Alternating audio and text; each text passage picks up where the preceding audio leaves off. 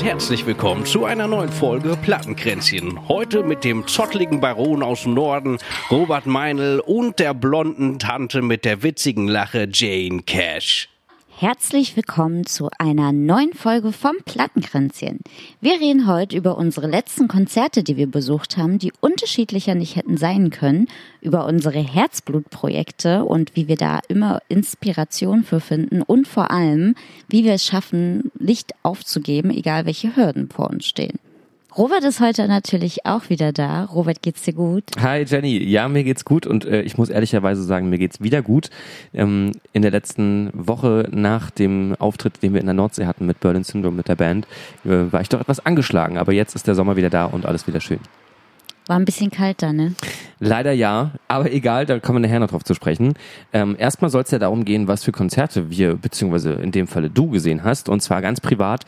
Ähm, du warst auf zwei Konzerten, eins davon kann ich verstehen, das andere so gar nicht. Hau mal raus.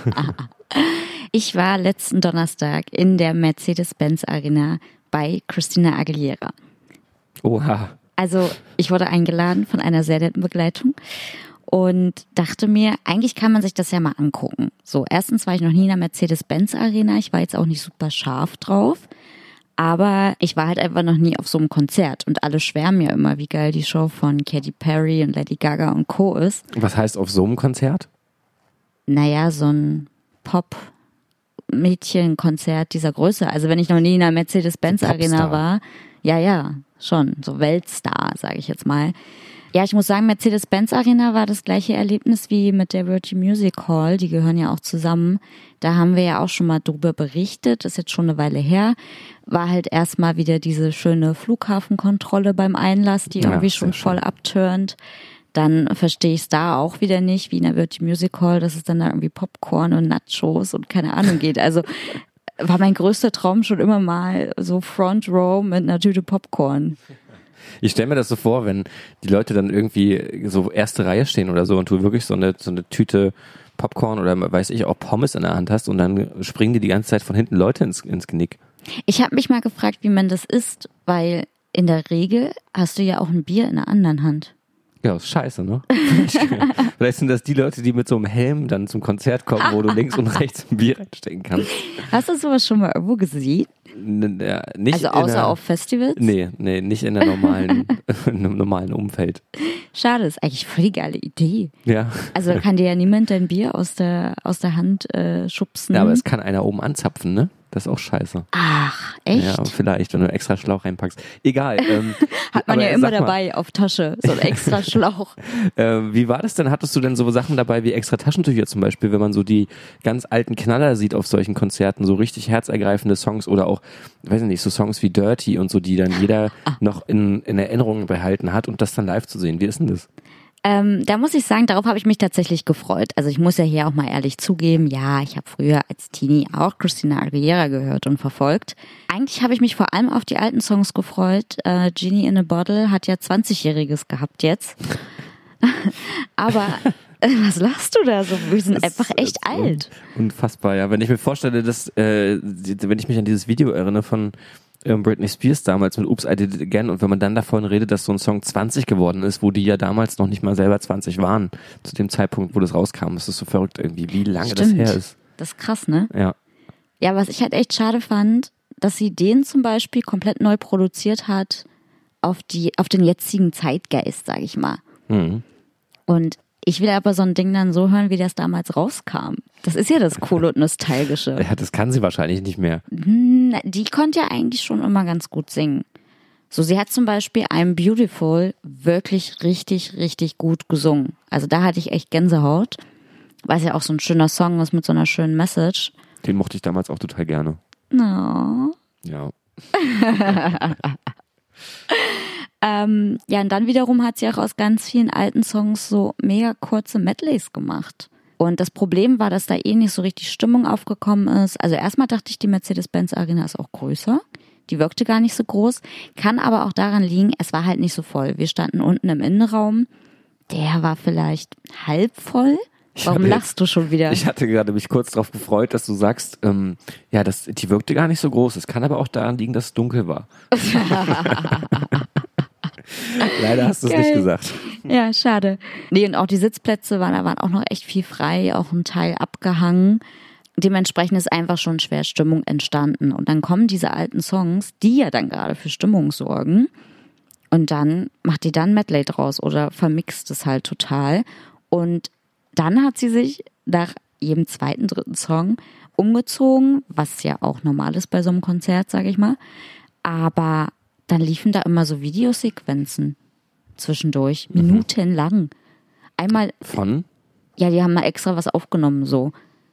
Aber einmal, da lief dann auch so eine Videosequenz und die ganzen Tänzer haben getanzt und ihr Song lief halt Playback. So, und dann war der vorbei und die ganzen Leute klatschen. Obwohl sie nicht da war. Sie war nicht da und sie hat nicht mitgesungen. Also generell hat sie auch wenig mitgesungen. Also außer einem Beautiful, den hat sie halt echt komplett durchgesungen und da hat man auch gemerkt, okay, es geht ja anscheinend noch. Sie kann noch. Ja, verrückt. Ja, das war echt merkwürdig und auch so einfach nichts super spektakuläres. Also jetzt auch keine Pyrotechnik, ja, hier und da ein bisschen Glitzer. Ähm, die Tänzer waren jetzt auch nicht überkrass und da gab es dann mal so ein bisschen Feuer auf der Leinwand. Also nicht mal echtes Feuer, so. Brandschutz in Deutschland ist strikt, ne? Ja. Muss man auch sagen. Vor allem bei Rammstein-Konzerten. ja, nee, also ich hätte ein bisschen äh, mehr erwartet. Also eigentlich hatte ich keine Erwartung. Äh, bin ja jetzt kein krasser Fan. Aber ich hätte mir da halt gerne eine coole Show reingezogen. Sagen wir es wohl so, du bist leider auch kein krasser Fan geworden durch das Konzert. Nee, und vor allem, wenn du da als wirklicher Fan irgendwie über 100 Euro für so ein Ticket ausgibst, die hat auch mit Zugabe anderthalb Stunden nur gespielt. Mhm.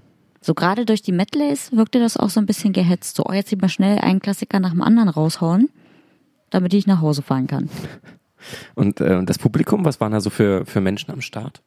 Ja, wir hätten gedacht, es ist ein bisschen gemixt, waren aber wirklich so viele Mädels, teils natürlich auch mit ihrem Anhang so, wahrscheinlich irgendwie Weihnachtsgeschenk oder whatever gewesen, aber halt ja so im 30er, 40er Bereich, sag ich mal. Hm. So sehr viele Mädels auch, die sich richtig schön äh, da hübsch gemacht haben. So manchmal hattest du das Gefühl, oh, Christina ist hier im Publikum.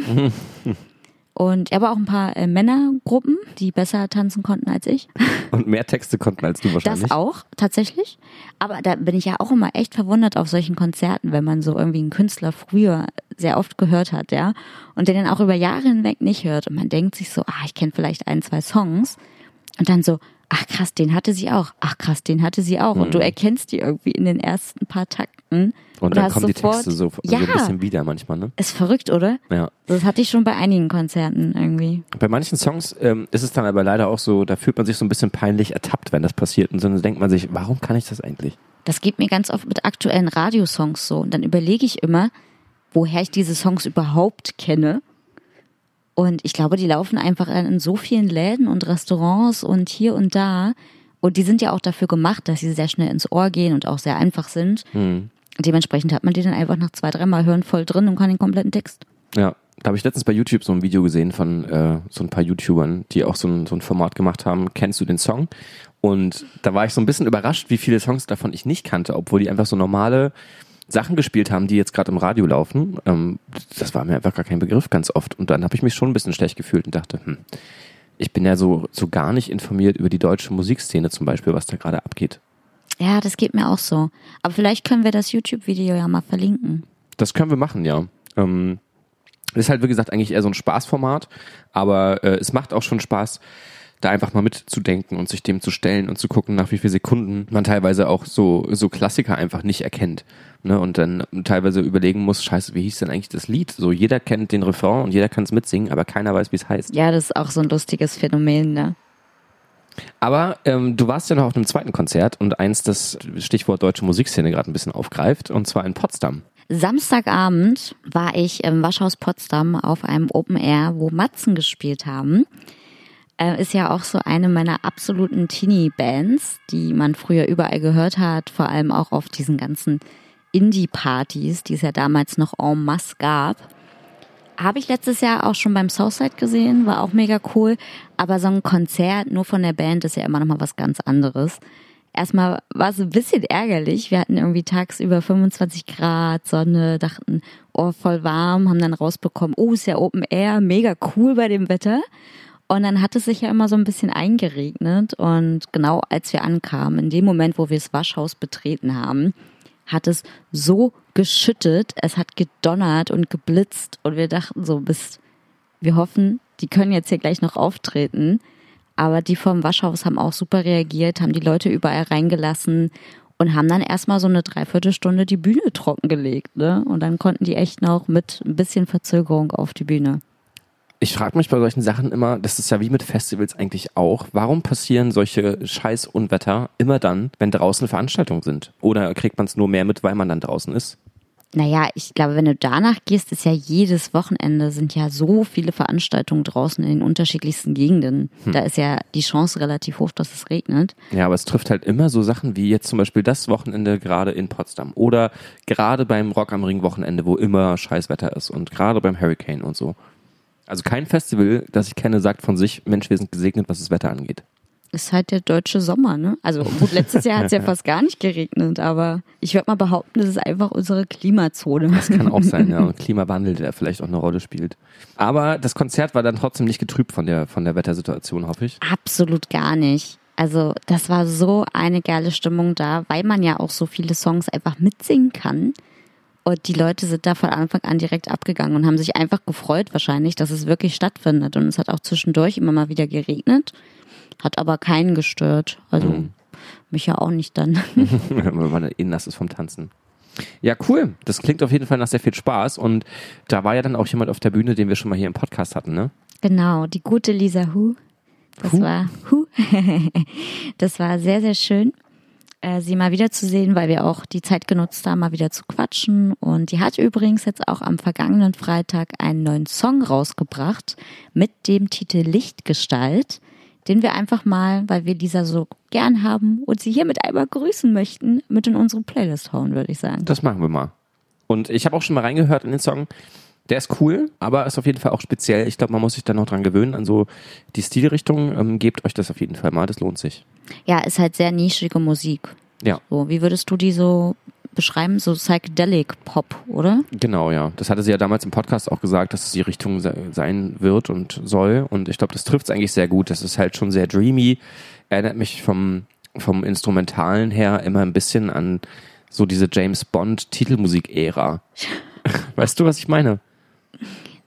Nee. Also das ist so sehr getragen mit so fast so Engelsgesängen im Hintergrund, äh, die so, weißt du, und das erinnert mich immer so an so, so einen James Bond Film halt. Wie sind die Gesänge nochmal? Hoch. Aber du warst ja auch wieder selbst auf Konzerten unterwegs mit deiner Band Berlin Syndrome, wo Richtig. du Gitarre spielst. Ganz genau. Und zwar haben wir in Bremen ein Konzert gespielt und dann zwei Tage danach im Anschluss auf einer Insel auf der Nordsee, in der Nordsee, auf Wangerooge. In der Nordsee? Ja, man kann ja nicht sagen auf der Nordsee. Die Na, Insel ist ja in der Nordsee. Aber ein Stück ist ja auch auf der Nordsee. Naja, hm. das ist über der Nordsee. okay, jedenfalls Bremen sagst du ja immer, ist mega krass und du schwärmst total von Konzerten in dieser Stadt. Ja, weil die Fanbase da einfach irgendwie eine ganz andere ist. Also die sind so krass aufopferungsvoll bei den Konzerten und machen mit bei jedem Part, obwohl du sie nicht drum gebeten hast. Und da haben sie sogar mit gesungen streckenweise und auch von ganz allein wieder mitgeklatscht während der Songs. Wenn dann 800 Leute das irgendwie machen, das ist schon ganz, äh, ganz doll. Kriegt man Gänsehaut, oder? Schon, ja. Und die Leute waren halt innen drin im Zelt. Das war halt so wie so ein großes Zirkuszelt im Grunde. Voll also nicht die Leute waren voll, sondern das Zelt war voll. Und draußen. Ein paar Leute vielleicht auch. Ja. Draußen standen dann aber auch nochmal welche. Also Graham ist dann auch in zwei Songs runtergegangen ins Publikum und ähm, hat dann erzählt, dass draußen nochmal ganz, ganz viele standen, die das dann einfach mithören wollten. So. Und das ist schon cool zu wissen, dass dann doch so viele Leute auch mal zu Konzerten extra kommen. Mega abgefahren. Aber Merkt ihr das denn auch, dass da in irgendeiner Art und Weise was für euch bei rumkommt, so in Sachen Merch oder Likes auf äh, Facebook, Insta? Mm. Spotify Plays. Also Spotify Plays habe ich jetzt äh, heute gerade mal gecheckt. Das war gut tatsächlich, was ich da gesehen habe. Also ähm, da nach den Konzerten ging es nochmal ganz schön nach oben. Was man so bei Instagram und Facebook sehen kann, ist nicht viel. Ich weiß nicht warum, aber irgendwie die Leute, die zu Konzerten kommen, sind vielleicht auch nicht die Zielgruppe, die erstmal dann alles auschecken online. Aber in Sachen Merch war es halt schon krass. Also wir haben dann, ähm, dann doch relativ viel verkauft nach dem Konzert, was schön zu sehen war, weil es ja auch das ist, was der Band am meisten hilft irgendwie. Und da kommst du mit den Leuten auch nochmal ein bisschen ins Gespräch darüber, wie das Konzert für sie war, wie der Sound gewesen ist und so weiter. Und ähm, ja, ist manchmal ganz gut für so das kleine Band-Ego, dass man mal hört, okay, coole Musik und so, ne? Ähm, das macht auf jeden Fall super viel Spaß und da haben die Leute uns auch spüren lassen, dass sie das dolle gefeiert haben. Aber wo du das gerade nochmal gesagt hast, so dass gerade Merch das ist, was euch mit am meisten bringt, vor allem finanziell, würde ich ja gerne nochmal so einen kleinen Appell raushauen, weil ich glaube, die meisten Leute, denen ist es gar nicht bewusst. Und ich sag das ja immer sehr gerne, so Leute kauft mehr Band-Merch. Es gibt ja mittlerweile echt geil designte Shirts oder Beutel oder was auch immer. Und das bringt euch ja echt viel dann am Ende, ne? Mhm, definitiv, ja. Also wenn man sich da meistens selbst eine Platte drum macht und auch viel Gestaltungsmöglichkeiten hat, irgendwie was das Material angeht und dann auch den Preis und so und ja, da bleibt einfach viel hängen am Ende. So, und Wangerooge, war das auch äh, ähnliches Kaliber oder? Das komplette Gegenteil tatsächlich. Wir waren ähm, nach Bremen, das war ein Donnerstag, sind wir dann rübergefahren auf so eine Insel an der Nordsee, in der Nordsee. Ähm, ich habe ja, eure, hab ja eure Stories geguckt und war so neidisch. Es sah einfach mal so aus, als macht ihr jetzt mal ein bisschen Urlaub. So, ihr hattet mega den View aus eurem Zimmer und ja. ja. im Grunde war es auch wie ein kleiner Urlaub. Also wir hatten dann noch so einen kleinen Off-Day, ähm, an dem wir machen konnten, was wir wollen. Und das Spannende war, auf der Insel gab es halt auch keine Autos. Das heißt, wir mussten dann mit dem Auto erstmal dahin. Ähm, da wurde das ganze Equipment in so eine Container verladen, dann rübergebracht auf die Insel. Und ähm, wir haben da äh, in so einer Jugendherberge gespielt. Und da war ja auch gefühlt rundherum gar nichts außer Natur, oder? Ja, auch de facto nicht. Also da war halt wirklich nichts einfach. Eine kleine Stadt irgendwie, die aber auch fünf Kilometer entfernt war. Da musstest du dann mit dem Fahrrad hinfahren oder rüberlaufen. Und ansonsten gab es halt einfach nichts. Und das war aber auch cool, weil dann hast du einfach mal Ruhe genossen und ja, Telefonempfang war jetzt auch nicht der, der Knaller. Ähm, deswegen eigentlich, also weiß nicht, voll die Entspannungszeit so mal für anderthalb Tage und dann mussten wir nur abends aufbauen, ganz in Ruhe in der Jugendherberge, in der wir auch geschlafen haben. Und das war. Da halt habt ihr auch gespielt. Ja, genau. Die haben da unten so ein äh, in dem in dem äh, Empfangsraum, wenn du so willst, ein ähm, bisschen was aufgebaut und äh, wir wussten schon nicht ganz, was das jetzt wird, weil da halt auch nur alte Leute waren und Schulklassen und ihre Betreuer. und dann haben wir uns halt da unten hingestellt, angefangen zu spielen. Da kamen auch viele Leute und wir haben dann zwischendurch mal gefragt, ähm, wer denn eigentlich für uns alles gekommen ist. Und das war schon gut die Hälfte. Also bestimmt so, weiß nicht, 30, 40 Leute, die extra dann für den Auftritt dorthin gekommen sind. Aber meinst du, die haben da gewohnt auf der Insel oder sind da extra rübergefahren? Na, ein paar haben da gewohnt und ein paar sind dann wohl auch da hingekommen irgendwie, weil sie, keine Ahnung, irgendwie wussten, dass wir da spielen. Dann haben sie geguckt und machen dann vielleicht nochmal ein Wochenende da oder sowas. Ähm, das haben die Leute uns dann schon erzählt und das war ganz cool weil das ja doch ein Stückchen ist, ne? Und extra mit der Fähre dahin fahren und so. Und dann ist an dem einen Abend, am Freitagabend sogar einer aus dem Dorf rübergelaufen, hat seine Kinder abgegeben an dem Abend, nur um uns zu sehen. Und dann war das aber falsch kommuniziert und wir haben halt erst am nächsten Abend gespielt. Oh. Und dann ist er am nächsten Abend aber nochmal wiedergekommen und hat dann seinen kleinen äh, Sohn mitgebracht, den er eigentlich am Vorabend hätte abgeben wollen. Ach, das ist ja echt süß. Aber was macht das so mit einem, wenn du das merkst? Ey, da kommen jetzt Leute extra, um meine Band zu sehen. Naja, ich weiß nicht, mir freut sich halt drüber, ne? Mehr kann ich da, glaube ich, gar nicht sagen. Also du klingst halt immer so bescheiden. Also für mich ist das so voll das Riesending, wenn ich auf der Bühne stehen würde. Ja, ähm, es ist schön, diese Anerkennung dafür zu bekommen, für das, was man macht. Aber ich glaube, man ist sich auch bewusst darüber, dass es halt etwas ist, was man nicht so einfach bekommt, so, ne? Und dass man da jetzt nicht sich drauf ausruhen kann, sondern halt weitermachen muss und was nachliefern muss. Wir wollen ja heute auch generell mal über unsere Projekte sprechen. Ähm, du bist ja Musiker, wie wir jetzt hier gerade schon mal wieder herausgehört haben. Du bist ja auch Bloggerin, wie wir jetzt schon auf, ab und an herausgehört haben. Zusammen haben wir diesen Podcast, was ja auch ein echtes Herzprojekt ist. Aber wo wir gerade bei dem Thema waren, Anerkennung. Ist es etwas, wofür du das machst oder ist es etwas, was dich antreibt? Ich glaube, das ist etwas, was einen ein Stück weit belohnt, aber man macht es nicht dafür, oder zumindest nicht viele machen das dafür. Ähm, George Michael, habe ich jetzt gerade in der Doku gesehen, ähm, hat das gemacht, weil er das wollte, weil er für Anerkennung gekämpft hat und weil er im Mittelpunkt stehen wollte. Aber ich mache das halt nicht deswegen, weil ich irgendwie groß rauskommen möchte und ein Star sein will, sondern weil es mir Spaß macht, Musik zu machen. Und wenn das von anderen noch gefeiert wird, dann freue ich mich auch drüber. Aber es war schon immer dein Traum, auch als wir uns kennengelernt haben, eben schon auf großen Bühnen zu stehen. Ja, na, weil das halt einfach super viel Spaß macht, ähm, zu spielen auf großen Bühnen mit einem großen Publikum, weil die Leute das halt ganz anders aufnehmen und miteinander ganz anders interagieren, als das der Fall ist, wenn du vor zehn Leuten spielst zum Beispiel. Und weil daran gekoppelt ja das auch bedeutet, dass man vielleicht davon leben kann, wenn man oft und regelmäßig große Bühnen spielt. Aber das wäre schon ein Traum, davon leben zu können. Ja, also ich glaube, das kann keiner irgendwie von sich behaupten, dass er das nicht will. Wenn sich das irgendwann mal rechnet und man davon ein Stück von seinem Leben finanzieren kann, ist doch super.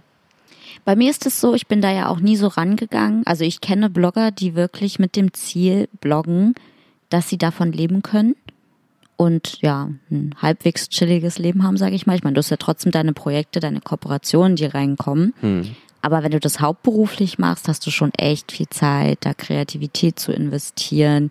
Dir kannst du da einfach super viel Zeit für Fotos nehmen. Und ich bin da nie mit diesem Anspruch rangegangen. So, ich möchte davon leben.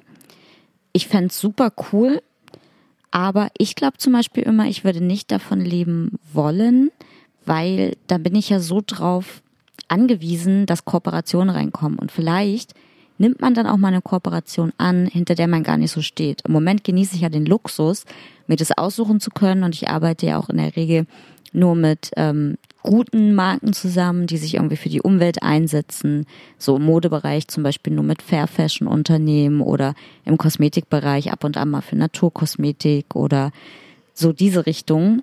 Und ich hätte Angst, dass ich mir das dann nicht mehr aussuchen kann, zum Beispiel. Warum hast du dich denn damals dafür entschieden, das zu starten überhaupt? Und das vor allem, wie hast du dich dafür entschieden, was du davon machen willst? Weil ich glaube, der Anfang war ja ein Blog. Der Anfang war ein Blog. Ähm, das kam daher. Ich habe ja früher schon für das Musik-Fernsehmagazin Pop 10 Beiträge geschrieben für den Blog. So, das war so meine erste Berührung, sage ich mal generell mit diesem Online-Leben. Und ich kann mich noch an diesen Abend erinnern, da hatte ich mich beworben auf meinem ersten Job nach dem Studium und da war ein Job ausgeschrieben, redaktionell für einen Blog zu arbeiten, wo es um so Crowdfunding-Kampagnen ging. Und ich hatte so Bock auf diesen Job. Ich wollte ihn unbedingt haben, habe eine Absage bekommen und war irgendwie super traurig. Und du meintest dann zu mir, ja, dann mach doch deinen eigenen Blog dann habe ich da halt natürlich voll drüber nachgedacht. So klar, ich habe das bei Pop Ten schon gehabt, aber das war ja auch immer sehr neutral geschrieben. Du schreibst ja als Musikmagazin. Und so wäre das dann einfach eine persönliche Webseite, wo du die Themen allein aussuchst, wo du persönlicher schreiben kannst, einfach deine persönliche Meinung oder ja generell deinen ganzen Charakter mit einfließen lassen kannst. Und dass es am Ende so wird, wie es jetzt geworden ist, hätte ich auch nicht gedacht. Ich meine, man baut da mit diesem Namen, vor allem ja auch auf Instagram, also man muss ja Social Media Kanäle nutzen, um das zu pushen, ja auch schon ein Stück weit eine Marke auf und ein Image, das man als Person hat. Ja, und die muss man ja dann auch irgendwie weiterentwickeln und sich dann vielleicht auch mal andere Ziele setzen, als das am Anfang der Fall war, weil ja auch ganz andere Sachen von einem gefordert werden, so gesehen. Absolut. Äh, generell hat sich Jane Cash als Marke ja auch sehr verändert, schon allein mit den Dingen, die auf Instagram gezeigt werden. Ich habe mich als Mensch weiterentwickelt, ähm, mein Charakter hat sich weiterentwickelt. Ähm, ich nutze die Reichweite, die ich habe, wie gesagt, mittlerweile auch für gute Themen, aber auch für den kompletten Lifestyle drumherum. Am Anfang war es ja wirklich ausschließlich Musik. Mittlerweile lasse ich auch meine Interessen wie Nachhaltigkeit oder auch mal die vegane Ernährung oder Yoga mit einfließen, weil das eben die Dinge sind, die mich täglich umtreiben. Könnte man jetzt auch als böses Zünglein behaupten, dass du das einfach machen musst, weil es mit der Musik allein nicht funktioniert? Mm, nö, das würde ich so nicht sagen.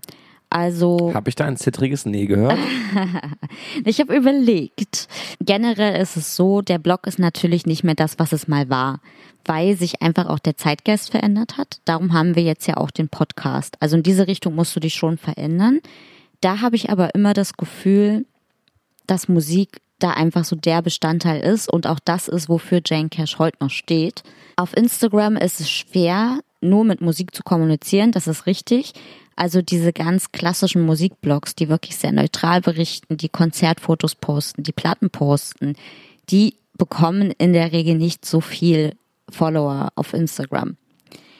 Weil auf diesem Medium ist es super wichtig, dich auch als Person zu zeigen. So, du bist ein Mensch, der dahinter steckt. Auch Marken haben es ja viel, viel schwerer, weil Instagram ja immer aus was ganz anderem entstanden ist. Das ist ja dieses persönliche Fototagebuch, was man irgendwie hat. Und wenn man sich da nicht als Person zeigt, dann hat man es, glaube ich, schwer. Aber ich glaube nicht, dass man extrem viele andere Themen noch bespielen muss, ich merke das auch immer wieder, meine Musikbeiträge funktionieren immer noch am besten, so gerade in den Stories, wenn ich auf einem Konzert, auf einem Festival bin, bekomme ich so viele Nachrichten, mhm. weil ich mir meine Community aber auch so aufgebaut habe. Da sind bestimmt 80 Prozent Musikliebhaber dabei. Wollte ich gerade sagen, ja. Und die anderen, die dann aufgesprungen sind, weil du mal einen Yoga-Post zwischendurch gemacht hast, sind auch nicht die, die dir permanent folgen würden wahrscheinlich. Ja, aber auch da, warum schließt sich denn Musik mit Yoga aus? Also wir haben ja zum Beispiel auch eben darüber gesprochen, dass wir Lisa Hu hier hatten, die sich auch viel mit Nachhaltigkeit auseinandersetzt und jeden Morgen Yoga macht. Hm. Nee, ich sag gar nicht, dass es sich ausschließt. Was ich aber auch gemerkt habe, ich habe ja zum Beispiel auch eine Yoga-Playlist erstellt, ähm, weil mir da einfach auch gute Musik echt wichtig ist und das ich auch nicht ziemlich so, smart ist, ehrlich gesagt.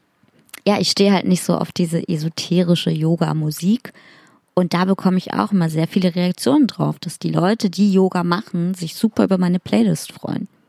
Wenn das der heilige Chakramann hört. Chakramann. ja, ähm, ich kann mir vorstellen, dass du äh, so in der Zeit vor allem auch mal viele Phasen hattest, wo du nicht ganz wusstest, was jetzt als nächstes das Richtige wäre. Oder ich weiß nicht, ob es überhaupt das sowas weiß man ja nie. Gibt. Ja.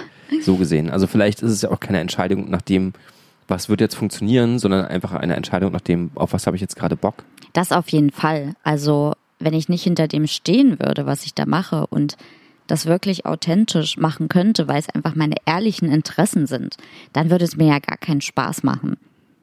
So, ich möchte einfach das zeigen, was mich gerade beschäftigt und auch was mich vielleicht inspiriert und der Mensch, der ich wirklich bin. Natürlich poste ich da ja auch nicht alles, also es gibt auch ein paar Tabuthemen, sage ich mal, aber ich zeige schon viel. Und warum gibt es dann immer wieder Phasen, in denen man vielleicht auch einfach gerade nicht weiß, was man machen soll? Also man beschäftigt sich ja immer mit irgendwas und steckt dann immer in irgendeiner Lebensphase und kann ja dann trotzdem nicht alles posten. Also wenn es dir zum Beispiel richtig schlecht geht, machst du ja keine Posts darüber, in was für einer misslichen Situation du zum Beispiel gerade steckst, sondern dann, ähm, weißt du, dann wird der Content ja auch mal aussetzen für eine Woche oder so. Das auf jeden Fall. Ich poste tatsächlich nicht, wenn es mir super schlecht geht, sondern ich poste eher, wenn es mir wieder besser geht. Damit ich da den Leuten auch nochmal was auf den Weg gehen kann, äh, geben kann. Also was hat mir jetzt gerade geholfen, um aus dieser misslichen Lage herauszukommen, weil ich nicht negativ in diese Außenwelt kommunizieren will. Es ist ganz normal, dass es jedem mal schlecht geht und das darf man auch super gerne kommunizieren, aber eben mit einer Lösung dazu, dass man den Leuten da draußen noch irgendwas mit auf den Weg geben kann. Und ich glaube bei uns, also ich gehe jetzt mal davon aus, dass es bei dir genauso ist wie bei mir. Wir haben ja beide noch einen echt stressigen Vollzeitjob, der auch viele Überstunden, viel Energie, auch viel, also bei mir viel Kreativität abverlangt. Und da ist man abends einfach manchmal ausgelaugt. Also bei mir ist es nicht so dieses, mir fehlt es an Motivation, das auch manchmal, aber mir fehlt es eher manchmal an der Zeit. Und dann fühlt man sich so, ich habe das ganz oft, dass ich dann denke, oh ja, Samstag habe ich jetzt einen Vormittag frei, da mache ich unbedingt was für Instagram oder für den Podcast und bin dann irgendwie so durch und habe null Kreativität und kann mich dann auch nicht dazu zwingen. So man kann halt die kreativen Phasen, die man hat, nicht so richtig ausnutzen, weil man da in dem Moment vielleicht die Zeit gerade nicht hat. Du hast ja wahrscheinlich auch durch deinen Job den Vorteil gehabt, da so Methoden mitzunehmen. Ne? Also das kann ich mir schon vorstellen, so eine Kreationsrunden in der Werbeagentur zum Beispiel. Ähm, da passiert ja vieles, wo man auch Kreativität einfach herbeiführen kann. Also ähm, da gibt's ja auch ganz viele Theorien drüber, dass wenn man sich einfach nur mal ransetzt und sobald du schon zum Beispiel als Gitarrist, selbst wenn du keine Idee hast, dich hinsetzt mit der Gitarre und einfach nur ein bisschen rumklimperst, so nach einer halben Stunde wird irgendwann eine Sekunde kommen, in dem in deinem Kopf irgendwas entsteht, so gesehen. Ne? Das du da einfach Methoden mitnehmen konntest, wie du dich selber ein Stück weit zu Kreativität zwingen kannst oder öffnen kannst? Mm, ist schwierig. Also ich würde das nicht mit der Musik vergleichen. Ich wende das mal auf das an, was wir so machen. Bei dem Blog zum Beispiel habe ich ja immer alleine gearbeitet und saß immer allein an den Projekten. Ich war selbst dafür verantwortlich, was passiert, was nicht passiert. Bei dem Podcast jetzt sind wir ja zum Beispiel zu zweit. Wenn ich dann mal keine kreative Phase in dem Moment habe, dann frage ich dich, zum Beispiel hast du einen Themenvorschlag. Dann wirfst du Sachen rein. Daraufhin fängt dann mein Hirn wieder zu arbeiten an, dass mir dazu Ideen kommen, obwohl ich am Anfang keine Ursprungsidee hatte. Und so läuft es ja in Kreationsrunden auch. Du bist halt nicht allein und auch wenn du gerade mal nicht so eine eigene Idee hast, reden die anderen und spinnen wild rum und an einem bestimmten Punkt kannst du wieder mit ein setzen. Mhm. Also ich glaube, es macht immer Sinn, aber auch in der Musik, bei dir zum Beispiel mit dem Songwriting, da denke ich auch, dass es immer Sinn macht, sich mit anderen Leuten auszutauschen. Hm, klar. Und dann ist halt auch die Frage, inwiefern macht man überhaupt Songwriting? Also so, wenn ich mich hinsetze und ein paar Riffs aufnehme, dann betrachte ich das gar nicht unbedingt als Songwriting, sondern eher so als Zusammenspinnen, wie wenn ein Künstler auf einem Schmierblatt einfach so Sachen hinkrakelt. Aber das ist doch schon Songwriting und Ideen sammeln. Also auf Basis dessen entstehen doch Songs, oder Genau, nicht? ja. Aber dann würde ich halt mir wiederum vorstellen, dass ich mich hinsetze und dann mir ausdenke, wie ist jetzt das Schlagzeug, wie ist dann der Bass und wie füge ich das zusammen, was kommt dann für ein Part.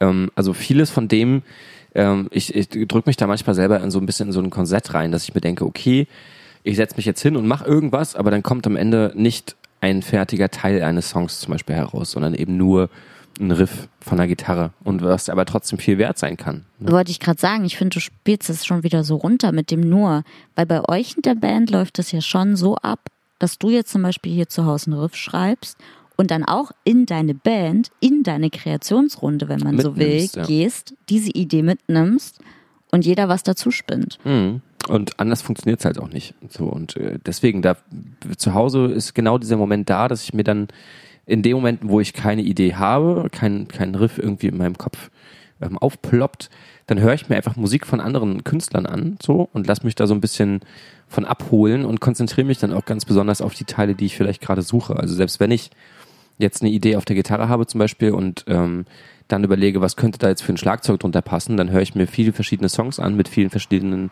Schlagzeugtakten, die vielleicht auch aus ganz anderen Stilrichtungen kommen und versuche das dann mir vorzustellen auf dem Riff so und so versuche ich dann so ein bisschen ähm, ja mich wieder dahin zu bringen, dass ich mich öffnen kann für solche Gedanken und nicht versaure vor dem Gedanken, ach scheiße, heute ist kein Tag und ich lasse es einfach bleiben. Ja, ich finde eben Einflüsse von außen ganz wichtig. Also ob du jetzt mit jemandem zusammensitzt oder auch, ich rede auch mit Leuten über unseren Podcast zum Beispiel, die selbst keinen Podcast machen oder die aber Radio machen oder selbst Musiker sind oder einfach nur Musikliebhaber und versuche daraus auch ganz viel mitzunehmen. Oder ich höre mir ja auch, wie du dir andere Musik anhörst, dann auch super viele andere Podcasts an, auch Podcasts, die nicht sich um Musik drehen, sondern um ganz andere Themen. So eben immer dieses Einflüsse von außen aufsaugen ist, glaube ich, ganz, ganz wichtig. Mhm. Und wie macht man das als Bloggerin? Ich meine, du hängst ja den ganzen Tag auf Instagram rum. Ähm, dein Telefon ist selten auf einer anderen App als da. Und du holst dir die ganze Zeit Oh, das Input, ist könnte man echt schlimm, ne? Instagram ist so ein Laster geworden. Obwohl es ja schon echt besser geworden ist. Das muss man echt sagen. Ich bin da ja auch ein bisschen zurückgetreten. Instagram ist für mich ein ganz schwieriges Thema momentan. Ich habe Instagram immer super gern gemacht. Ich fotografiere gern. Ich bin auch da gern kreativ, spiele mit Fotobearbeitungs-Apps, versuche Dinge auszuprobieren auf den Fotos. Ähm, da holt man sich natürlich auch sehr, sehr viel Inspiration auf Instagram selbst bei anderen Accounts. Zum Teil auch ein bisschen Frust. Also man sollte echt sich ganz genau überlegen, welchen Accounts man folgt und nur die Accounts, wo man positive Gefühle dabei hat, wenn man von denen Posts sieht, denen sollte man weiterhin folgen. Sobald da irgendwie ein negatives Gefühl im Spiel ist, sollte man echt entfolgen. Also ist bei mir auch manchmal so, dass ich mir denke, oh Gott, ich sollte mal wieder Sport machen, was totaler Blödsinn ist. Aber du wirst da einfach so konfrontiert mit so krassen Sachen den ganzen Tag lang, dass du ja denkst, so funktioniert die Welt da draußen. Also das ist ja bei uns schon so. Ich will mir gar nicht vorstellen, wie das bei so einem Teenie ist. Ähm, aber natürlich ist Instagram einfach echt schwer geworden. Ich sage immer, ist so ein kleines Arschloch geworden. Ähm, der Algorithmus ist echt frustrierend. Ich mache meiner Meinung nach guten Content. Ich mache auch Content, der den Leuten gefällt, mit denen ich drüber spreche. Aber der Algorithmus stellt dir so ein Bein, dass es einfach gerade kaum möglich ist, so also ich erreiche ja schon kaum Menschen. Dementsprechend kriege ich wenig Likes. Aber wenn ich manchmal sehe, wie wenig Menschen ich erreiche mit meinen Posts, da kriege ich echt die Krise. Und das löst eben auch manchmal negative Gefühle in mir aus, was total bescheuert ist. Es geht natürlich nicht um Likes und so. Aber wenn du da so viel Arbeit reinsteckst und so viel Liebe und Energie und du dann siehst, die Leute bekommen gar nicht die Möglichkeit, es zu sehen, weil es ihnen nicht angezeigt wird aufgrund des Algorithmus, dann denkst du dir auch irgendwann, wofür mache ich das denn noch? Und darum bin ich da zum Beispiel auch sehr zurückgetreten, obwohl das eigentlich mein absoluter Lieblingskanal war. Dann ist natürlich die Frage, was passiert danach? Also ich meine, wenn Instagram irgendwann nicht mehr läuft, dann sind halt auch einfach mal 14.000 Leute ähm, nicht mehr auf diesem Kanal so gesehen für dich da? Oder gucken dir zu bei dem, was du jeden Tag machst? Ähm, das auf jeden Fall. Ich habe aber auch das Gefühl, es kommen ja in letzter Zeit auch sehr wenig Menschen dazu. Ähm, es waren mal viel, viel mehr. Ich hatte immer ein sehr gleichbleibendes Wachstum. Und mittlerweile wächst es nicht mehr. Und bei Freunden und anderen Influencern oder Bloggern, wie man so will, beobachte ich das eben auch. Ähm, es sind Das super hast du gerade gesagt für meine Ärztin. Es sind super viele Leute mittlerweile echt frustriert von Instagram und ich glaube, da wird irgendwann eine neue Plattform kommen. So, es ist, glaube ich, super schwer, weil es echt so groß ist und von den Nutzerzahlen her und es sind einfach gefühlt ist ja jeder auf Instagram. Aber so eine neue Plattform, finde ich, bietet auch eine neue Chance. Wenn mir doch jetzt verwehrt wird zu wachsen, weil meine Reichweite so gedrosselt wird, dann ist es doch schön, auf einer anderen Plattform bei Null zu starten. Klar hast du da nicht auch wieder direkt 14.000 Leute, aber du hast da vielleicht die Möglichkeit, mehr als 14.000 Leute erreichen zu können irgendwann, weil dann eben jeder nochmal bei Null startet. Und was löst das in dir aus? Ist das ein Gefühl der Resignation und der Gedanke, dass sich irgendwann dieser Aufwand wirklich nicht mehr lohnt? Oder ist es das Gefühl, sich neu erfinden zu müssen und dann jetzt irgendwie über deinen eigenen Schatten zu springen, was die Inhalte angeht? Ich denke schon oft, dass es eine Art Resignation ist. Also ich denke wirklich oft, das lohnt sich ja alles nicht mehr. Wozu betreibe ich diesen ganzen Aufwand? Und ich glaube, es bringt auch nichts, sich nochmal komplett neu zu erfinden, weil ich das einfach auch in meinem Job gesehen habe. Es ist wahnsinnig schwer, neue Kanäle aufzubauen. Und ich hätte auch immer Angst, dass ich ein paar Leute damit vergraule, die mir eben schon sehr lange folgen. Und ja, als Frau bleibt dir da ja fast nur noch übrig, dich nackt zu zeigen. Und das ist jetzt nicht unbedingt das, äh, wofür ich stehe und womit ich Werbung machen möchte. Ich glaube, das war jetzt so mit Abstand äh, der sexistische Kommentar, der sexistischste Kommentar, den wir jemals hier in diesem Podcast hatten und wahrscheinlich haben werden. Ich bin eine Frau, ich darf sowas sagen. es ist doch aber wirklich so. Es ist traurig, ja. Du hast gesagt, dass man sich auch äh, nicht unbedingt neu erfinden muss oder sollte. Ähm, das finde ich auch interessant, weil das ist mir jetzt beim, beim Schreiben von neuen Ideen aufgefallen. Man muss sich ja schon ein Stück weit daran orientieren, was man auch vorher gemacht hat, weil so ein gewisses Profil oder so eine, so eine Art Wiedererkennungswert so ist ja schon nichts Schlechtes im Grunde. Das heißt, am Anfang habe ich auch versucht, irgendwie das ganze alte Zeug, was wir mal aufgenommen haben, Demos und so weiter, erstmal beiseite zu lassen, um mich darauf zu konzentrieren, was Neues zu schreiben, was mich auch gar nicht an irgendwie was von dem erinnert, was wir da davor geschrieben haben. Aber das ist mir dann jetzt wiederum aufgefallen, dass es Quatsch ist, weil klar bringt einen das in eine andere Richtung musikalisch, aber man verlässt damit auch irgendwie seine Identität so ein Stück weit. Und ich glaube, da muss man so einen Mittelwert finden aus den alten Sachen, an denen man sich orientiert und die halt weiterentwickelt zu etwas anderem, so gesehen. Und stelle ich mir aber schwierig vor, wenn der Haupteinfluss bei dir zum Beispiel kommt es ja wahrscheinlich eben dadurch, dass du viel auf Instagram bist und dir anguckst, was jetzt gerade so passiert. Da Sachen neu zu erfinden, ist ja schwierig möglich, weil du ja abhängig bist von dem, von dem Werkzeug Instagram. Das heißt, ne, wenn kein neues Feature da ist, kannst du das auch nicht neu verwenden oder so. Und da was Neues sich auszudenken, halte ich ja für super, super schwierig. Das finde ich in der Musik dann wahrscheinlich noch ein bisschen leichter, wenn man einfach zwei verschiedene Musikstile sich rauspickt, dann irgendwie was Neues draus macht und ähm, Songs schreibt, so gesehen.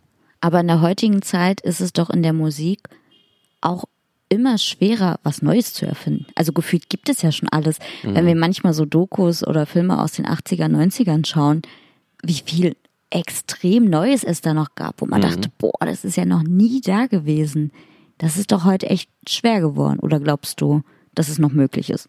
Ich glaube schon, dass es noch möglich ist. Also eben weil auch viel ähm, ja auf der technischen Seite passiert und siehst du ja schon, dass ganz viele Leute jetzt irgendwie plötzlich Musiker sein können, die wissen, wie man Autotune benutzt und dann einfach nicht mehr singen können müssen, sondern das macht ein Programm für die oder du musst kein Instrument mehr spielen können, sondern bloß noch in der Lage sein, Tasten in der richtigen Reihenfolge zu drücken auf so einem Pad mit acht quadratischen Flächen. Aber dazu brauchst du ja schon auch musikalisches Grundwissen, oder? Klar, na, ein Grundverständnis, Grundwissen bin ich mir gar nicht mal so sicher. Du musst nicht mehr wissen, was eine Tonleiter ist oder wie du einen Akkord zusammensetzt, sondern das macht das Programm. Du Also drückst denkst halt, du, ich könnte eine super berühmte, bekannte Musikerin werden? Total. Ja. Schrei schreib wenn, mal einen Song mit mir. Wenn du dich ransetzt und dir anguckst, wie das von der technischen Seite funktioniert, wie du einfach dein Keyboard an deinen Laptop anschließt und dir dann anguckst, was du ähm, ja, für, für Instrumente zur Verfügung hast und drückst einfach auf irgendwelchen Tasten rum, da wird schon was Gutes bei rauskommen am Ende. und vielleicht dauert es einen Monat oder fünf, bis du das irgendwie drauf hast, aber ich glaube, das kommt wirklich von ganz allein, weil so viel dir abgenommen wird in dem Lernprozess und du überhaupt keine sozusagen handwerkliche Begabung mehr brauchst. Du musst nicht mal Taktgefühl haben, weil das Programm dir das einfach an die Stelle schiebt, an der der, äh, der Hi-Hat-Schlag dann der richtige wäre. So. Ja, aber wenn du sagst, das kann ein Monat dauern oder aber auch fünf, ist das ja auch eine krasse Arbeit, die dahinter steckt. Also es ist jetzt nicht so Larifari mal dahin geklatscht, man muss nichts mehr können und keine Zeit mehr investieren, oder? Ja, also mal davon abhängig, dass man sich dann ransetzt und ne, eben auch so Zeiten hat, wo man mal eben nicht 100% dahinter ist so und äh, mal einen Tag lang irgendwie keine Musik macht. Da braucht man natürlich ein bisschen Zeit für und das ist halt davon abhängig, was man für ein Typ ist. Es gibt bestimmt auch Songmaschinen, die setzen sich dann hin, also Menschen, die sich hinsetzen morgens. Menschenmaschinen, Maschinenmenschen ähm, die sich morgens hinsetzen und dann einfach am Tag irgendwie vier Songs groß fertig schreiben. So, das kann natürlich auch sein.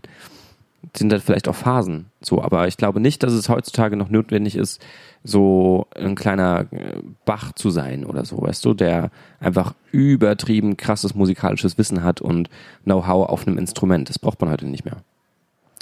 Aber so viel mal zum Songwriting. Ähm, es gibt noch ein Thema, wo ich ganz gerne nochmal drüber sprechen würde mit dir. Ähm, manchmal hilft es halt auch, sich komplett umzuorientieren, wenn man tatsächlich sich neu erfindet und seine, seine alten Dinge so ein Stück weit über Bord wirft. Ähm, das machst du jetzt auch. Ne? Du hast dir einen Job gesucht, der hm. deine Lebensinhalte nochmal ein bisschen verändert. Das stimmt. Ähm, es war aber nicht mit dem Hintergedanken, ich möchte mich jetzt neu erfinden. Also generell habe ich natürlich schon lange gedacht, ich würde gern irgendwie wieder im Musikbereich arbeiten. Ich habe ja vor meinem jetzigen Job in der Werbeagentur, in einer Festivalagentur gearbeitet und das auch eigentlich ziemlich genossen. Mich dann für einen Wechsel in eine Werbeagentur entschieden, um meinen Job erstmal auch wieder besser zu lernen. So, also der Job des Social Media Managers. Und das haben zweieinhalb Jahre in dieser Werbeagentur wirklich mit mir gemacht. Ich bin viel professioneller geworden. Ich habe viel mehr gelernt, Strategien, Konzepte zu schreiben, an kreative Prozesse ranzugehen und wie das alles abläuft. Also ich habe super, super viel aus dieser Zeit mitgenommen und habe, wie gesagt, natürlich öfter mal gedacht, oh, ich würde irgendwie gern wieder in den Musikbereich, weil dafür einfach mein Herz schlägt. Man macht in so einer Werbeagentur eben auch mal Projekte, naja, wo man nicht so ganz dahinter steht oder wo man sich nicht so super für interessiert. Das ist ganz normal. Das ist auch, glaube ich, in super vielen Jobs so. Aber ich strebe schon danach, auch den Job, den ich ausführe, mit Herzblut machen zu können.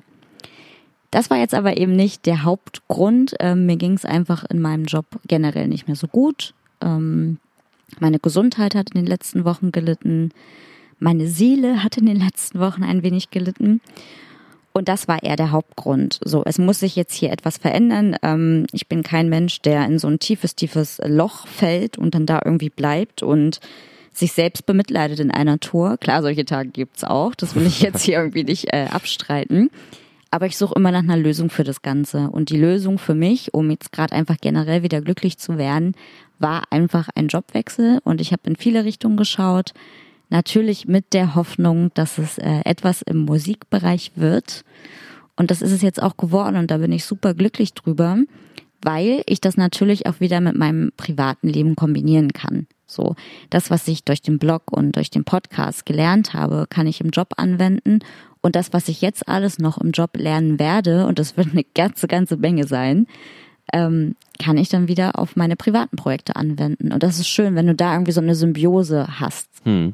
Zumal ich glaube, dass das eben auch viel ähm, für die Kreativität bringt, weil man einfach sein Umfeld ändert, weil man wieder andere Einflüsse bekommt und andere Menschen im Alltag um sich herum hat, die einen anderen Einfluss auf einen haben und dadurch kriegt man nochmal ganz viel zurück für die eigene Motivation und die eigene Inspiration auch, um neue Dinge zu schaffen. Und deswegen bin ich mal gespannt, inwiefern der Podcast und vielleicht auch dein Blog beziehungsweise Jane Cash davon profitieren, ähm, dass du da einen, ja einfach neue Einblicke bekommst in so ein Feld, in die Social Media Welt mal aus der Musikperspektive, so eine so eine ganz ganz anderes Medium eigentlich. Das auf jeden Fall. Es kann natürlich aber auch voll nach hinten losgehen. Ich habe das zum Beispiel bei mir beobachtet, als ich noch in der Festivalagentur war. Da habe ich mich oft gefragt, ob es wirklich das Richtige ist, auch im Musikbereich zu arbeiten. Ich habe da zum Beispiel mal eine Zeit lang ganz viele Künstlertexte für eine Website geschrieben und hatte abends keinen Bock, jetzt noch einen Blogpost zu schreiben.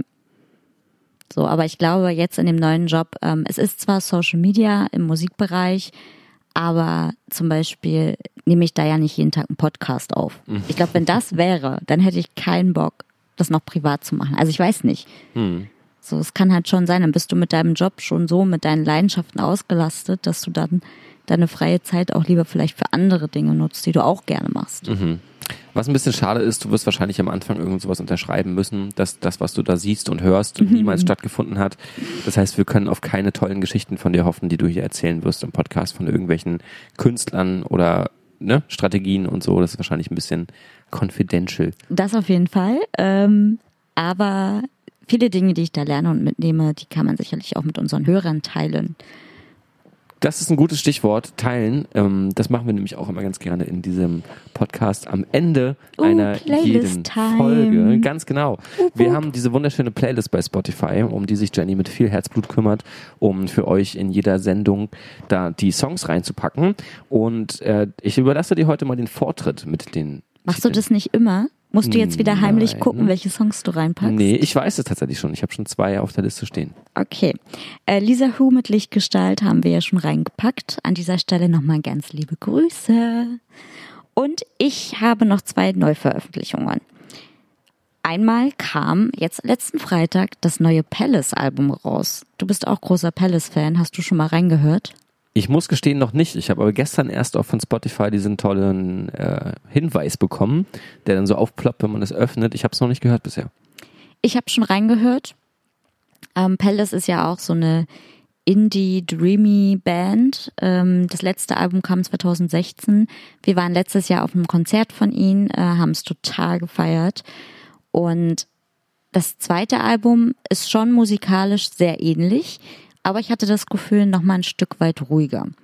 Also auf dem letzten Album, da war halt auch mal ein paar Songs, die so nach vorne gingen, wo man zu tanzen konnte. Ich habe das Gefühl, das ist jetzt sehr, sehr wenig geworden, was aber nicht schlimm ist. Also es ist wirklich ein wunderschönes Album, das man von vorn bis hinten durchhören kann. Vor allem so abends, vielleicht wenn man auf dem Balkon sitzt. Jetzt wird's ja wieder wärmer. Und äh, den Song, den ich reinpacken würde, das wäre Younger. Und Aha. den solltest du auch mal anhören, Robert. Ja, das werde ich mal machen, gleich in der Playlist am besten.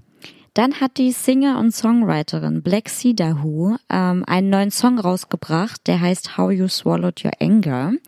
Seit ich auf sie gestoßen bin, höre ich jeden einzelnen Song und pack fast jeden Monat irgendwie Songs von ihr in meine Playlists von Jane Cash. Das ist jetzt der neue Song. Dadurch habe ich mal wieder angefangen, ein paar alte Songs zu hören und bin so, so, so sehr auf Take Stock of What I Have hängen geblieben. Und den möchte ich in die Playlist packen. Okay, der erste Song, den ich reinpacken möchte, der ähm, kommt daher, dass wir jetzt mit den beiden Konzerten erstmal die letzten beiden Live-Gigs für dieses Jahr hatten. Das wiederum bedeutet, dass wir nicht mehr im Auto unterwegs sind auf der Autobahn und äh, ein paar Songs davon bleiben mir immer ganz besonders im Gedächtnis und ähm, erinnern mich an solche Zeiten. Zum Beispiel Das gehört klingt dazu. traurig. Ja, so ein bisschen. Bist so du ein bisschen traurig, dass, Wehmütig. dass ihr nicht mehr so viel live spielt jetzt? Oder gar nicht erstmal? Mm, Nicht traurig, aber sagen wir, es wird ein Stückchen fehlen. So, mal gucken, was jetzt noch so kommt im Rest des Jahres. Also zwei Sachen ähm, kommen noch sehr wahrscheinlich ähm, auf uns zu, aber wir haben jetzt erstmal nichts Großes geplant. Da haben wir natürlich viel Zeit, um neue Sachen zu schreiben, aber wie gesagt, da fehlt so ein Stückchen auch das ne, miteinander unterwegs sein und mit den Jungs da so rumzudallern. Ja, aber ihr könnt jetzt ein bisschen kreativer wieder, sag ich mal, euch inspirieren lassen und Ganz genau. ohne Druck daran gehen. Und das macht ihr in der Regel auch zusammen. Also ihr werdet euch ja trotzdem sehen, ne? Ja, natürlich. Ähm, der Song jedenfalls, den ich meine, ähm, heißt Departure und ist von der Band Hundreds. Die machen so ein bisschen dreamy Post-Metal, wenn man so will. Ist vielleicht ein bisschen komisch in der Ankündigung. Hört's euch einfach mal an. Der Sänger kommt mit einer sehr weichen Stimme um die Ecke und Jenny schmeißt sich hier gerade weg. Äh, warum? Warum lachst du? Weil du Handriffs gesagt hast. Hundreds. Das heißt so, das Hundertste. Weißt du? Ich dachte, du meinst Hundreds. Nicht Hundreds, sondern Hundredth. Das spricht man so aus. Auf, äh, naja, egal.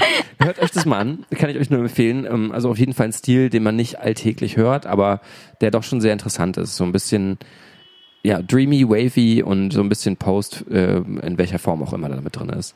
Dann der zweite, den ich äh, mit in die Playlist nehme, ist einer der mal aus einer elektronischen Richtung kommt, ähm, ist mir bei Spotify vor ein paar Tagen über die äh, Leber gelaufen und der kommt von Seller und heißt Imperfection und ist für mich gerade so ein Song, den ich zu jeder Tages- und Nachtzeit irgendwie hören kann, ähm, der einem je nach Stimmung das gibt, was man gerade braucht und passt so ein bisschen zu dieser Sommer in Berlin-Zeit. Aber ist auf jeden Fall ein äh, cooles Lied, also hört euch die beiden mal an und zusammen mit den anderen in der Playlist. Cool, das machen wir. Also du hörst dir ja meine Songs auch hoffentlich an. Ja, wie du so guckst und mich so abcheckst dabei von wegen. Ne? Machst du auf jeden Fall. Catch me outside. Ja, genau. So, dann äh, wünschen wir euch noch einen wundervollen Tag, egal was ihr gerade tut und an welchem Tag ihr gerade reinhört oder reingehört habt. Oder zu welcher Nachtzeit auch immer. Und dann, äh, ja, dir auf jeden Fall nochmal ganz viel Erfolg für das, was jetzt bald ansteht. Ich denke, wir werden uns vorher nochmal hören ähm, in einer neuen Folge Podcast. Definitiv. Steht ja auch am nächsten Wochenende noch das Deichbrand-Festival an. Oha. Da werde ich einiges zu berichten haben. Das stimmt, ja. Ja, stimmt. Du bist jetzt in den nächsten Wochenenden eh öfter mal unterwegs, um äh, Ausflüge zu machen. Genau. Verrückt, dann sind wir mal gespannt, was das mit sich bringt und äh, auch was du dann ab August für Geschichten in deinem neuen Job erzählst. Ähm, herzlichen Glückwunsch ganz offiziell. Wuhu. Danke fürs Zuhören. Jenny, habt einen schönen Abend noch. Ja, bis bald.